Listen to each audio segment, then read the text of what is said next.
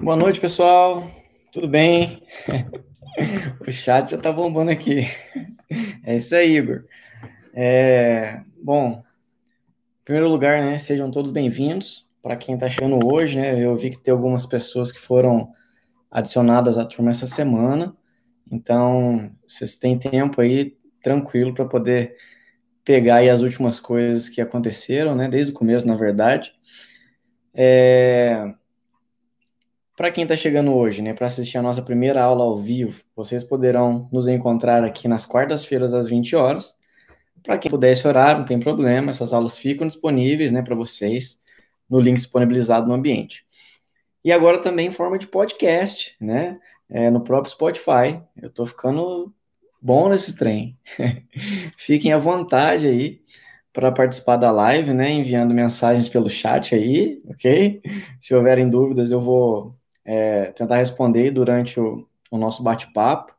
Né? É, durante a gravação eu não, eu não, consigo ficar olhando o tempo todo no chat, mas ao fim da gravação eu volto, vejo o chat e aí eu posso interagir mais com vocês, tá bom? Na semana passada, né, depois da live, eu descobri, com a ajuda do Igor, que está aí, que o chat estava desativado, né, e por conta disso vocês não conseguiram interagir, mas dessa vez está tudo certo. Né? Como eu disse antes, o professor youtuber iniciante, ele sofre um pouco, né? É, aí eu descobri que quando a gente vai colocar, é, preparar né, a gravação ao vivo para gerar o link e enviar para vocês, tem uma opção lá que diz o seguinte, esse conteúdo é, é um conteúdo para crianças, e aí eu pensando assim, bom, eu não vou falar nenhuma bobagem nesse negócio, né? Não vai ter pornografia nenhuma. É, é um conteúdo para crianças. Aí eu marquei isso semana passada. Só que aí eu fui ver hoje é que quando você coloca essa opção, que sim, é um conteúdo para crianças, eles automaticamente desativam o chat. Então é por isso que a gente não teve chat semana passada. Mas agora eu já aprendi, já estou falando para vocês, caso vocês tenham o mesmo problema, já conseguem resolver. Então não é um conteúdo para criança, tá bom? Isso aqui. Ok? Bom, então vamos lá. É, se tiverem dúvida em relação à atividade também, né, do quebra-cabeça que está vencendo, é, eu deixo um espacinho no final da live para a gente falar sobre ela, tá? Então fiquem à vontade para perguntar sobre isso também. Esse momento aqui é para que vocês possam realmente tirar suas dúvidas. Bom, eu já postei lá no ambiente de vocês, né, a nossa terceira aula gravada que fala um pouco sobre a sala de aula invertida, né, ou então o flipped classroom que assim, o objetivo principal desse método, né, se é que a gente pode falar que é um método, é fazer com que os participantes cheguem na sala com um nível maior e mais equilibrado, né, digamos assim, de conteúdo. Então, a lógica consiste basicamente em inverter o um modelo tradicional de ensino, né, em que o instrutor primeiro dá a sua aula, normalmente de forma expositiva, e depois uh, passa para os participantes um material de apoio para leitura, para fixação do conteúdo. Nesse método, né, os participantes eles recebem com antecedência um material de leitura, uma preparação para a aula ou para o curso, enfim.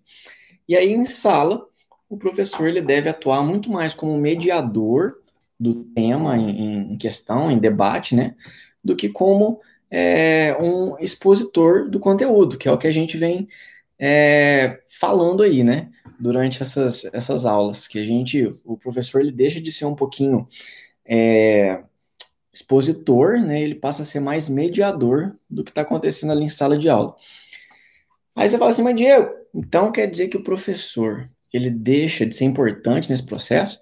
É claro, né, gente? Que não, né? Porque na sala de aula invertida, os professores, eles são essenciais e realizam as mesmas tarefas né, que fariam em ambientes, em ambientes de, de ensino tradicionais, a gente pode dizer isso, né? Tais como auxiliar a aprendizagem né, do, dos alunos, dos estudantes, selecionar e cobrir conteúdos, avaliar o desempenho dos estudantes, tudo isso continua acontecendo. Né? O que a gente faz é de forma um pouco diferente. Então, a, a, eu diria que a diferença mais importante é que nessa nova estratégia de ensino, né, eu gosto dessa palavra, dessa estratégia de ensino, é, aproveitam-se de forma diferente as competências do professor, não só dentro do ambiente escolar, mas também fora dele. Né? A aprendizagem é, invertida opera a partir do pressuposto de que a, a, a cobertura do, do conteúdo ocorre principalmente fora da sala de aula, né? E deve ser uma tarefa compartilhada com os alunos, né? Ao invés de um trabalho exclusivo do professor. Bom, é, mas e o aluno? Como é que ele fica nisso tudo? Né? A gente até falou um pouquinho sobre o aluno, a postura do aluno na última aula. Esse método aumenta né, o interesse dos alunos, já que na estrutura de uma aula tradicional, né, eles ficam com dúvidas que eles só vão perceber na hora do exercício, quando eles estão lá na, na sua hora do exercício, ou do seu estudo sozinho, né, na sua casa, ou sei lá onde, o que pode, às vezes, até ser desestimulante para ele, né. Com os vídeos, por exemplo, que a gente pode apresentar aos alunos por uma plataforma multimídia, que é fácil de entender e muito mais engajadora, a perspectiva é um pouco diferente, né? Eu vi antes de começar a falar que o Igor colocou aí no chat que ele já tem várias dúvidas, né? E isso é o que acontece numa sala de aula invertida, né? O aluno ele já chega para a aula com tanto de dúvida, querendo tirar a dúvida com o professor, e isso é muito importante para o aprendizado dele, né? Bom, mas e se a instituição de ensino que eu trabalho não tem boas condições de estrutura, é, não tem uma plataforma própria, né, ou coisa do tipo? Ok. Uma sala de aula invertida, né, ela pode ser implementada em instituições de diferentes recursos financeiros, vamos falar assim, né? Existem várias opções de recursos gratuitos e colaborativos, seja de, de audiovisual, como ferramenta de produção de vídeo, é, distribuição de vídeo, sistema de gerenciamento de ensino. O maior custo é a tecnologia do usuário final, se você for pensar, né? Mas com o grande número aí de smartphones, né, que estão aí cada vez mais baratos, né, até mesmo isso não se torna tanto um problema. Mas e se a gente não puder contar aí com a tecnologia do aluno, né? É, não tem problema. A gente pode voltar lá para o papel e caneta sem grandes dificuldades. Né? O que o professor ele vai precisar fazer, nesse caso, é sempre já ter atividade prepara preparada para a aula seguinte, né? Então, é, quando ele vai para a aula 3, a, a, aula 4 tem que estar preparado com o material todo, porque é na aula 3 que o professor vai entregar o material para a aula 4, para o aluno se preparar. Então, é, ele leva para o aluno, né, em forma aí de sulfite mesmo, que seja, o que os alunos devem fazer ou como ele deve se preparar para a aula seguinte para que ele tenha ah, tempo de fazer isso antes da aula, né, e já chegar com as suas dúvidas, é, com uma linha de pensamento delineada sobre aquele tema, né, já ter construído na cabeça dele um pouco sobre aquele conhecimento, até para ele poder conseguir é, debater, seja com um colega, seja com um professor. Ok, mas e aí, será que é garantido que a sala de aula invertida ela eleva o nível de aprendizado do aluno? Bom, eu vou falar de acordo com a minha experiência e de acordo com os criadores desse método, né? Então, segundo o autor do método, sim, qualquer pesquisa numérica que ele tenha feito ou visto indica que a inversão tem ganhos, que vão de moderados a significativos. No mínimo, não há indicações de que essa sala de aula cause danos, então não custa a gente tentar, né? No mais, é, pesquisas mostram que os estudantes são mais felizes e menos estressados na sala invertida, assim como os professores, né? É, a inversão, ela, essa inversão né, utilizada com outras estratégias, né, combinadas com outras estratégias de ensino, ela se torna ainda mais eficaz. É, alguns exemplos de boas combinações com a sala de aula invertida são, aí, por exemplo, é, o uso de um peer instruction, né, que é aquela instrução por pares ou pelos colegas, é, active learning, aprendizagem ativa, mastery learning, aprendizagem de maestria, é, que ainda serão nossos assuntos em aulas subsequentes. Mas é, eu não quero que vocês acreditem de cara nas conclusões do autor, né? E nem nas minhas, porque eu utilizo bastante e gosto muito, mas é importante que vocês mesmos possam mensurar se houve melhoria em sua sala de aula, é, né, depois que você mudou aí um pouco esses processos que acontecem dentro da sua sala de aula. É, eu acredito firmemente que a aula, sala de aula invertida é uma maneira de se inovar na educação, né? Já tem sido há algum tempo. Então, essas salas invertidas são o primeiro passo que professores podem fazer para sair na frente da sala, sair da frente da sala, né? Como ali um mero entregador de informações e adquirir um papel de facilitador do aprendizado. Nem até mesmo se você for pensar, pessoal, é, em, em, em reuniões né, de trabalho e tudo mais, quando você já sabe a pauta da reunião, você já teve um tempo para ler ali o que será discutido na reunião, a reunião é muito mais proveitosa, né? Porque quando você chega lá, né, o, o cara que vai apresentar a reunião não tinha falado nada para ninguém, só marcou o horário, né? E aí você começa a escutar aqueles assuntos pela primeira vez, demora um tempo maior até que, que realmente é, essa reunião comece a ser produtiva né? Porque quando o cara se preparou antes, é a mesma coisa da sala de aula. Ele já teve tempo para pensar, para pesquisar em outros lugares, ele já tem ali seus pontos de vista para poder debater durante essa reunião, né? Então é um win-win, na minha opinião. É ganho para todo mundo. E aí, é, esse passo, nessa troca aí de, de o professor virar um facilitador do aprendizado, pode é, redefinir o papel do professor como um especialista pedagógico, né? assim como um especialista no conteúdo. Estudos mostram que professores e estudantes ao redor do mundo inteiro são surpreendentemente similares, apesar das diferenças culturais aí, né? É, eles têm desafios e objetivos semelhantes, né? Apesar da cultura, dos desafios financeiros que podem ser diferentes, né? todos estão empenhados ali em fazer da educação algo relevante né, e ativo, personalizado mesmo para os alunos. Eu me sinto bastante animado por viver num tempo em que as tecnologias elas são desenvolvidas para ajudar nesses objetivos, né? Contudo, nós poderíamos até discutir aqui, né, a, a que ponto a sala de aula invertida é mesmo uma inovação pedagógica.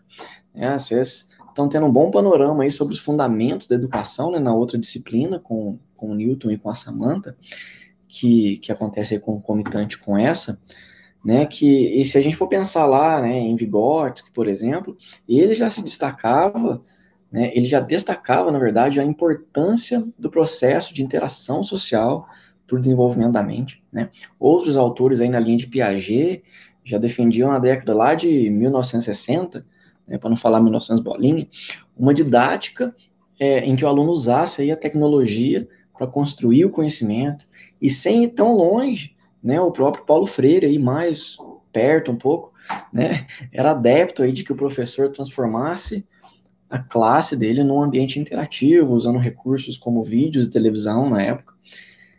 Em todo caso, né, seja um método novo ou apenas um nome diferente para o que há muito tempo já se pensa, para a educação do futuro, é fundamental né, que as escolas, as faculdades brasileiras, elas conheçam mais sobre é, esse tipo de pedagogia, né?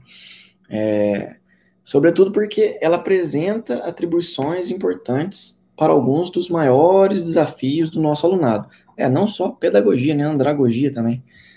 É, então, é, esse tipo de, de, de, filosofia, digamos assim, né, se a gente pode falar isso, é, são contribuições muito importantes, né, para esses desafios que a gente tem com os nossos alunos, seja aí de motivação, sei lá, hábito de leitura, qualidade mesmo de aprendizagem.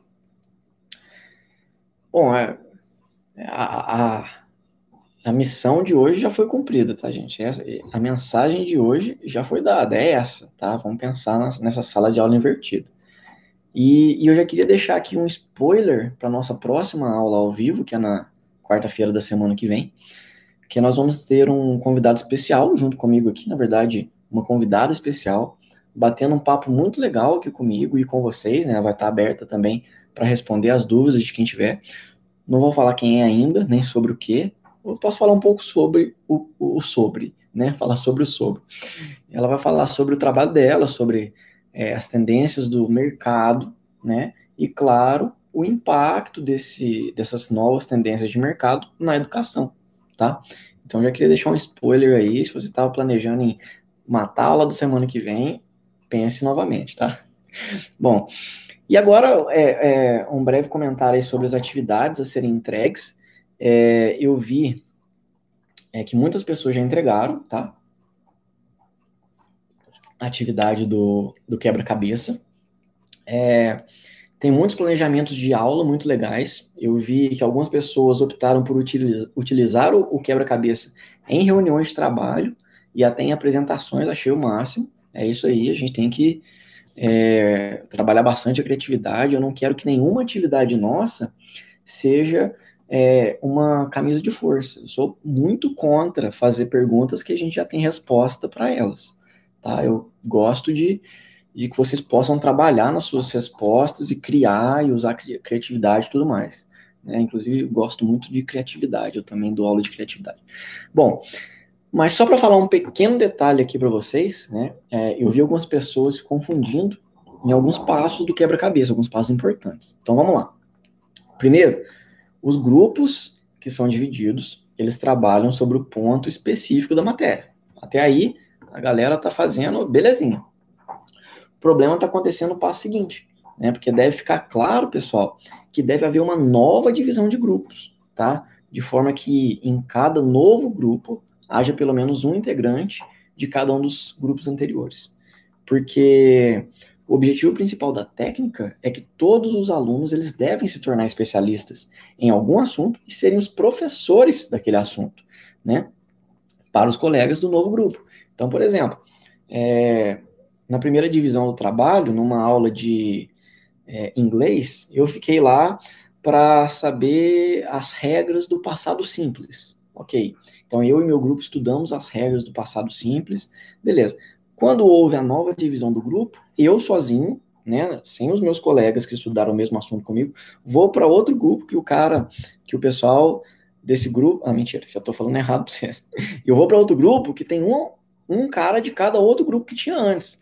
Né? Então, tinha cinco grupos antes. Vamos fazer assim, ó. Um que era o meu, que era passado simples, o outro era presente simples, o outro era presente contínuo, o outro era passado contínuo, o outro era futuro simples. Cinco grupos diferentes numa aula de inglês trabalhando sobre cinco, revisão talvez, cinco é, tempos verbais diferentes. Ok. Eu estudei passado simples. Quando houver uma nova divisão de grupos, eu vou para outro grupo. Mas é outro grupo pronto desses? Não, claro que não. É outro grupo formado por pessoas de cada um daqueles grupos. Então, nesse novo grupo que eu vou estar, vai ter eu do passado simples, um cara aqui do presente simples, um cara do passado contínuo e por aí vai.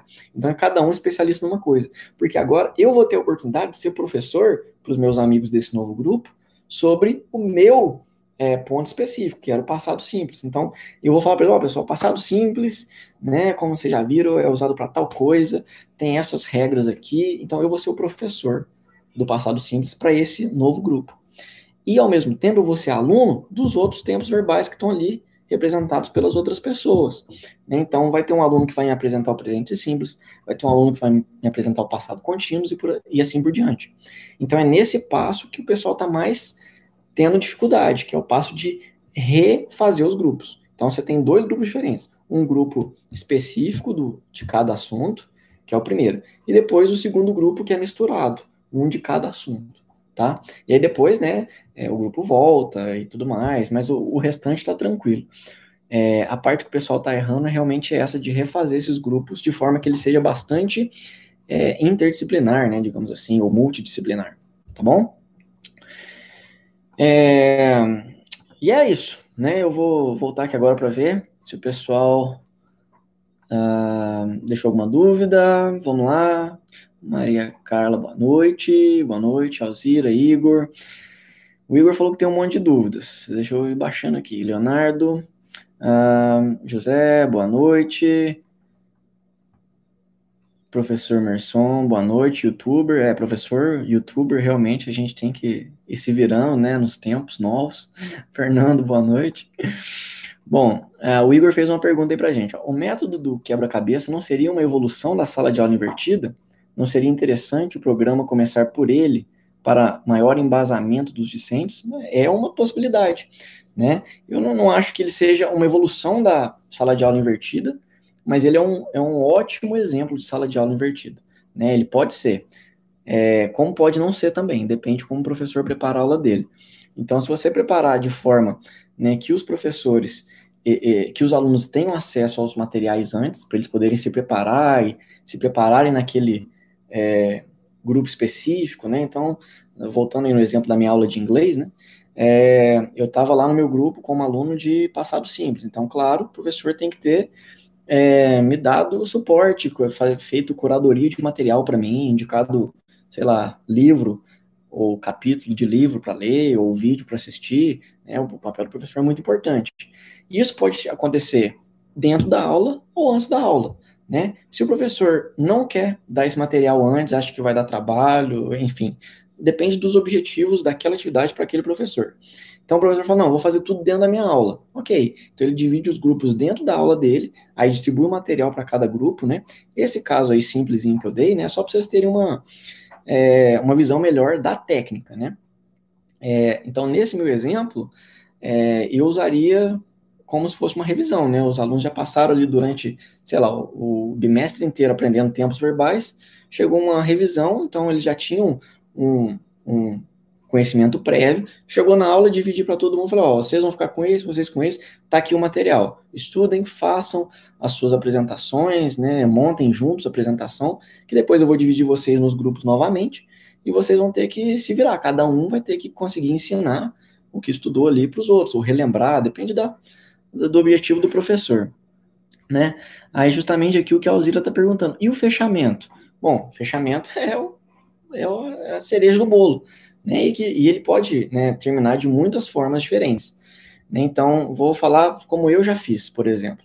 É, eu já fiz quebra-cabeça, que no final, né, depois que os, os grupos interdisciplinares, eles todos é, apresentaram, então o cara do presente simples apresentou, do passado simples, presente contínuo, passado contínuo, futuro, futuro simples.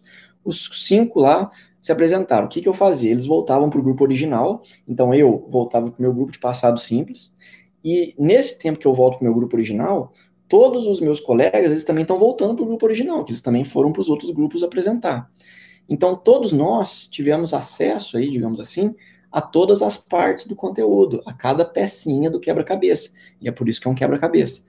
Então, naquele momento é, que a gente volta para o nosso grupo original, né, você pode, por exemplo, é, pedir para os alunos que montem uma apresentação agora em conjunto, levando em conta todas as peças do quebra-cabeça, todos os assuntos, para apresentar em forma de seminário, por exemplo, para entregar como fechamento, não interessa como, entendeu? Interessa que o fechamento vai depender do objetivo que você tem com aquilo, né? Se o objetivo do professor era simplesmente fazer uma revisão, então é, o fechamento vai ser de um jeito.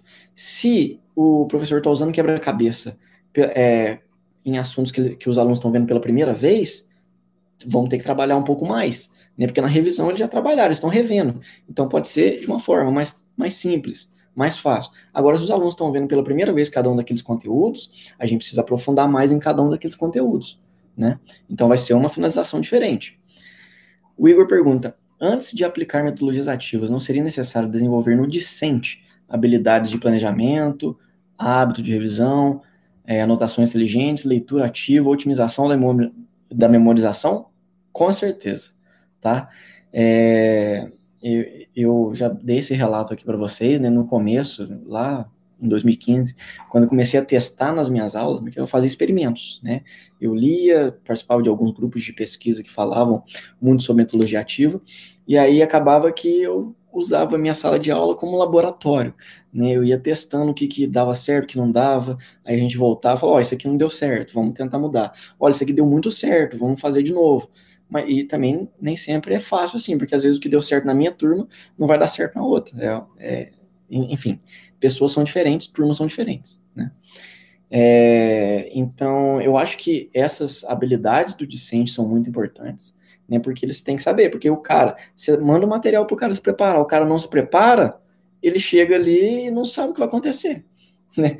Ele, porque ele, ele tinha que ter se preparado para poder chegar e já fazer atividade. Ele vai chegar para fazer atividade sem ter se preparado, o que vai dar um, uma trabalheira, retrabalho, vai atrasar a atividade dos outros, enfim.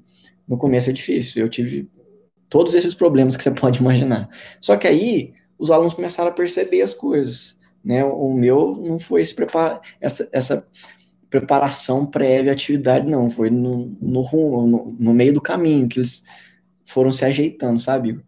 É, eles foram, foram vendo, eu fui traçando algumas estratégias de, assim, ó, vou tirar ponto, é, aquelas coisas chatas, né?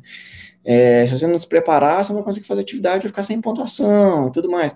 Aí eles foram começando a perceber que quando eles não se preparavam, eles não conseguiam participar da atividade quando chegavam na sala de aula. E aí foi aos poucos, mas eu fui vencendo, foi uma luta árdua, viu? É, o Emerson perguntou, na verdade ele falou, minha aula de matemática é totalmente dirigida pelo professor e muito roteirizada.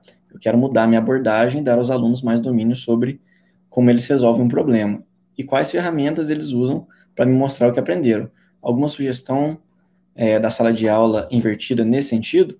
Cara, é, essa su eu preciso, precisaria entender um pouco mais, tá? Você pode me dizer, é, essa aula é, é à distância, é presencial, é uma turma grande, é turma pequena? Enquanto isso, eu vou lendo o resto aqui. É, Alzira, e a finalização vai ser pelo grupo de origem? Alzira, você que manda, tá? Pode ser pelo grupo de origem, pode ser pelo grupo interdisciplinar que está lá. Se você achar que aquele grupo é, fica mais fácil deles fazerem a apresentação do, do, total, porque cada um ali sabe, é professor, é especialista em um dos conteúdos, pode ser também, tá? Como eu disse, nada que uma camisa de força, né? É, também concordo com o Igor, muitos professores ainda não têm esse conhecimento. É um desafio fazer testes na sala com 40 alunos. Nós vamos trabalhar, né? É, eu sei como é que é. Eu tinha uma turma de 48. E era uma turma de vestibular, né? Que no comecinho lá, que estava se preparando para vestibular. Então imagina, uma turma que está se preparando para vestibular, eu vou ficar fazendo teste com eles para ver se eles vão conseguir é, se vai funcionar minha técnica, que pode muito bem dar errado, é complicado. Mas essa turma em especial, vou até abrir o coração aqui para vocês, foi uma turma que me ajudou muito com esse negócio de metodologia ativa, porque eles chegavam esperando exercíciozinho para resolver, para responder, para passar no Enem, para passar no vestibular. Aqui, sabe que faz 40 exercícios numa aula? Sabe? Aquele negócio. E quando eles foram vendo que a gente podia trabalhar de forma diferente, eles conseguiam através do que a gente trabalhava depois, fazerem e chegarem às respostas que queriam e tudo mais, eles foram se animando muito. E aí, inclusive, é, eu escrevi um projeto. É, foi em 2017 isso. Eu escrevi um projeto, é, chamava Ativando, né? Metodologia ativa, ativando. E aí eu, eu concorri a um prêmio nacional do, da rede Poliedro, e eu fiquei em primeiro lugar do Brasil e ganhei meu troféuzinho e, enfim, foi muito importante na minha carreira. Foi uma, um degrau aí que eu atravessei com as metodologias ativas numa turma que eu não esperava, que era uma turma de vestibular, que estava tudo atrás aí de é, mecanicidade da atividade, entendeu? E foi, foi muito bacana. É, o Emerson falou, é, ah, ele tinha falado da pergunta lá do, do pessoal da matemática, ele falou que a turma dele é EAD e tem seis alunos, é pequena, cara. É, como é AD, a gente pode usar alguns aplicativos muito interessantes aí, né? É, vocês vão aprender na disciplina seguinte como, é, como usar a tecnologia para auxiliar nesses processos, mas eu sugiro aqui já né, dois uh, aplicativos que eu uso em minhas aulas que podem te ajudar aí. Um chama Nearpod, é, vou digitar aqui ó, no chat, no chat, Nearpod, e o outro é Deixa eu ver. Não, tenta o Nearpod primeiro. É, ele, é, ele é o melhor, na minha opinião. É, ele é grátis, né? Claro que esses aplicativos ele, ele tem o grátis tem o pago, que o premium, né? Que você tem acesso a mais coisas e tudo mais. Mas é, esse aí você já vai. Procura uns tutoriais no YouTube e tudo mais, você vai ver que é fantástico, beleza? Tem até realidade virtual para você trabalhar em sala de aula. Ele é interdisciplinar também. Você, qualquer disciplina você consegue usar aquilo lá. Bom, é, e o Leonardo fez uma pergunta aqui sobre, na verdade ele falou, realmente o problema é mudar nossos paradigmas, o sempre foi desse jeito. Eu concordo com você, e você matou o pau no que você falou aí. Alzira, entendeu? Clareou, muito bem. É, bom, parabéns, ouvi falar muito bem de você. Ah, muito obrigado, Alzira. Pessoal, é isso. Eu acho que eu já extrapolei o dobro do que eu devia ficar aqui falando com vocês, né? Com o nosso combinado lá. Mas é muito importante esse momento a gente tirar essas dúvidas, tá? É, muito obrigado mais uma vez. A, a partir desse momento aqui que eu saí da live, o link continua disponível para quem quiser assistir de novo ou para quem não conseguiu assistir. E é, também eu vou disponibilizar por podcast, para quem não consegue, não tem muito tempo para ficar assistindo essas aulas, consegue pelo menos ouvir, talvez no caminho do carro, no caminho do trabalho, no carro, vai fazer, vai dar uma corridinha, escuta o professor dando aula, vai saber, né? Tem gosto para tudo. Então, Valeu, galera, mais uma vez. Muito obrigado. Boa noite e até mais.